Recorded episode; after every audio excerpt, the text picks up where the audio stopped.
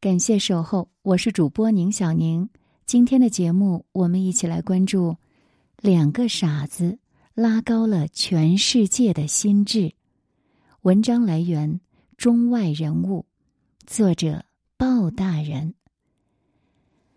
傻子有的时候呢，实际上就是坚持做自己的人。由于过于坚持梦想，从而在外表上，他们是不合时宜的人。而我们说到的是电影当中的两个角色，正因为他们身上的傻瓜气质，震撼了电影观众，成为二十年来不过时的记忆，也成为很多人的精神力量。我们可以毫不夸张的说，就是这两个傻子拉高了全世界的心智。最近一直在思考这样一个问题。做人是聪明一点好，还是傻一点好？这个世界聪明人太多了，所以作为傻瓜特别刺眼。但是我也认为，有时候聪明人的心智反而需要靠笨蛋来拉高。你相信吗？在我的心中，有一个奔跑的傻子的高大身影，二十年前在我脑中从来都挥之不去。他的名字叫阿甘，由于智商只有七十五，他与周围的人交流都成问题，只是勉强听得懂别人的嘲笑。由于从小生活环境里，他都会受到小伙伴的欺负，脚步畸形需要矫正，身材弱小无力还击，而终于有一天，他学会了一样事情：奔跑。奔跑变成了他捍卫自我的武器，变成了他的生活方式。上学他用跑，放学也用跑。遇到任何问题，他用奔跑来解决。他那小小的身影穿越公路，穿越运动场，他活在自己奔腾的内心，对外部世界不管不顾。往往留给世界一个令人吃惊的背影，和一掠而过时惊鸿一瞥。那些欺负他的伙伴们，没有谁能跑得过他。理所当然的奔跑，就变成他最大的标志，最大的特长。除了这个特长，他还对世界满怀善意。一个智商七十五的人，对世界怀有恶意的话。除了自暴自弃、自我破坏，又能干什么呢？好在阿甘从小就感受到妈妈的爱，还有那个青梅竹马一起长大的珍妮，他心中的女友对他的关心，因此后面的剧情就变成了一个传奇，一个傻子创造的传奇。阿甘乐天知命，接受每一次命运的安排，不加思索。发挥本色的活着，他参加橄榄球比赛，因为善于奔跑，他为自己的球队创造了传奇的成绩。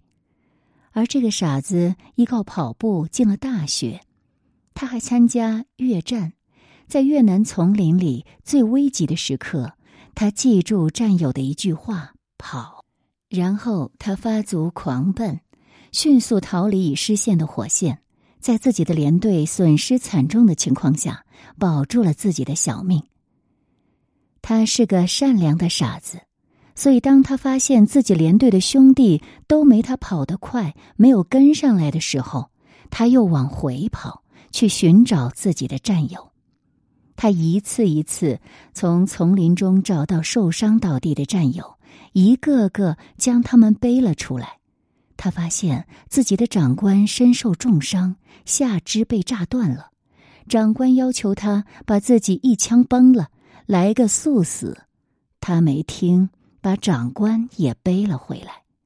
当长官拖着被截肢的残体，从此开始自暴自弃的人生时，阿甘却能在屁股中弹后，躺在战地医院的病床上，一人舔着两只冰淇淋。有一只是那位受伤的长官没心情吃，他就给吃了。这样，他大快朵颐，享受一个光荣受伤的战士的疗伤福利。傻瓜就是这样的，没心没肺，听天由命，简单快乐。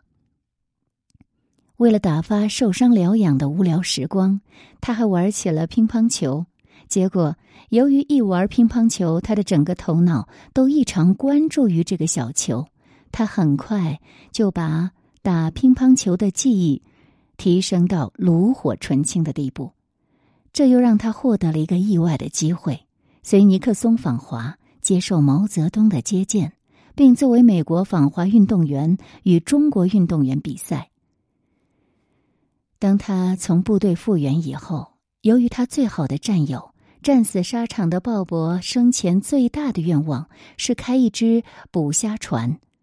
阿甘的人生使命就是帮战友完成生前遗愿。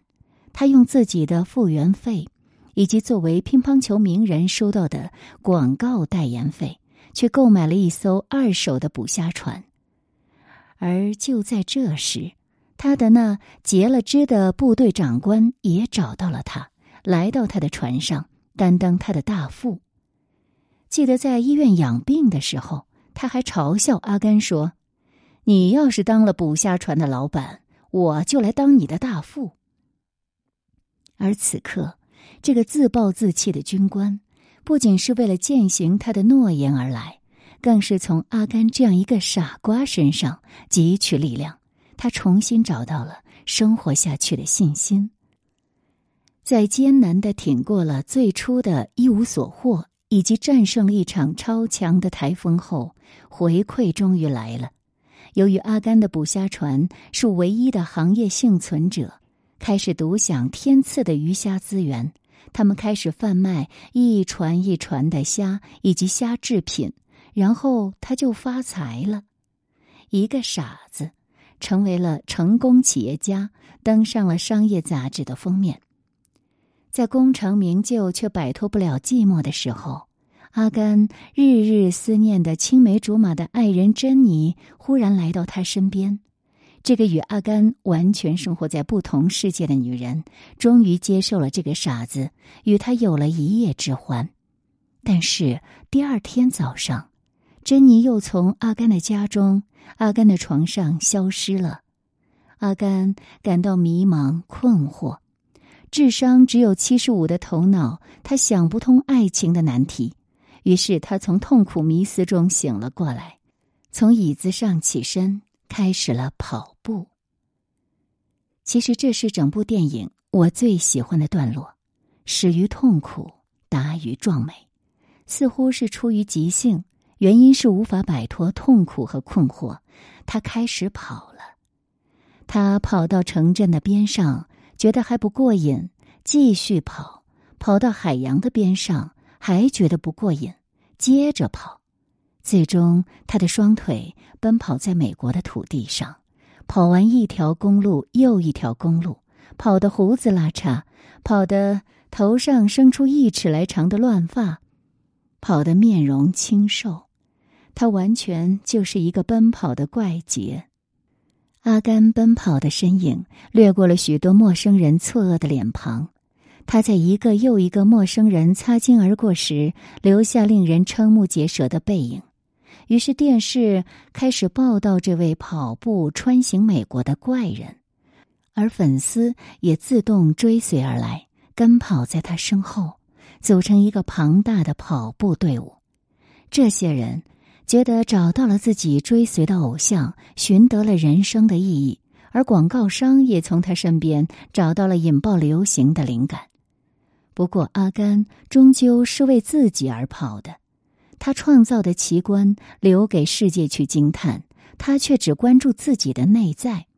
终于有一天，他突然停下了脚步，他觉得自己累了，可以结束奔跑了，于是他步行回家。而身后的追随者队伍，充满困惑的自行解散。为什么我会喜欢这个段落呢？虽然阿甘创造了那么牛的奇观，但他终究只不过为了一个傻子的内心。当内心问题解决的时候，他那非常牛的行动就告结束了。至于这个世界与他又何干呢？这种大愚境界需要何等的大智才能抵达？但是对于一个傻子来说，它却是自然而然的。后面我们知道了，电影中珍妮的不辞而别，是因为她身患绝症，无法做他的妻子；而他找到阿甘，与他一夜之欢，是因为他觉得欠阿甘一份爱。而作为跑步穿越美利坚的英雄再次出名后，阿甘收到了珍妮的电话，他让阿甘前来与他几岁的儿子相认。《阿甘正传》这部电影获得了一九九四年奥斯卡最佳影片奖，《阿甘精神》不仅风靡美国，在当时的中国也引起一阵旋风。不过，我觉得这部电影的基调是悲伤的，一个傻子。他拥有的资源是极其有限的，生活给他的太少，他甚至无法与相爱的人在一起。但正因为他是个傻子，反而能用傻子的毅力和单纯去创造生活的奇迹。就像一道微弱的光，只要足够专注聚焦，也能变成一个亮点，让自己的生命不至于一团漆黑。每个生命。都应当发光，哪怕是个傻子。一九九四年与《阿甘正传》同台竞逐奥斯卡的，还有一部电影叫《肖申克的救赎》。由于阿甘这个傻子实在是太耀眼，乃至于遮盖了这一部电影的光芒，但丝毫也不影响这部电影后来在众多影迷心中的地位。它也成为一部可以穿越时间的经典。在我看来，《肖申克的救赎》里的主角安迪也是一个傻子，当然他是另外一种意义上的傻子。他是银行家，银行家可都是聪明人。他还高富帅，但他有一种傻气。他的傻不是出于智商，而是固执的活在自己的精神维度上。不与这个世界妥协，或者说，他是一个纯种的理想主义者。这部电影讲述的故事是，安迪这个银行家被送棍和僵硬的司法体系错判为杀死妻子的凶手，被送进监狱，服无期徒刑。他花了二十年的时间，在监狱的墙里挖了条地道。成功的实现越狱。安迪是一个倔强的人，刚进监狱，他不服从监狱里的游戏规则，往往成为吃亏的那一个。尤其有一个击剑爱好者对他怀有浓厚的兴趣，不搞定他不罢休。由于安迪的一次次反抗，他也一次次遭到海扁痛揍。直到后来，由于他发挥银行家天赋，帮典狱长做假账洗钱，这才获得了特别庇护。但虽然成为了典狱长的特别财务助理，是打了引号的。当他意外获知自己的冤案有了新证据了，他要求典狱长帮助申诉，却遭到了拒绝。愤怒之下，安迪毫不含糊的骂典狱长是个没脑的蠢货。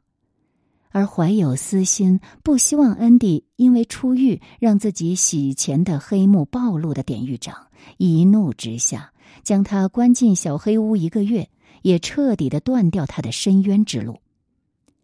作为一个曾经的中产阶级，安迪是一个不可救药的浪漫主义者。他帮监狱里最凶悍的狱警解决了一个避税问题，所要的报酬是什么呢？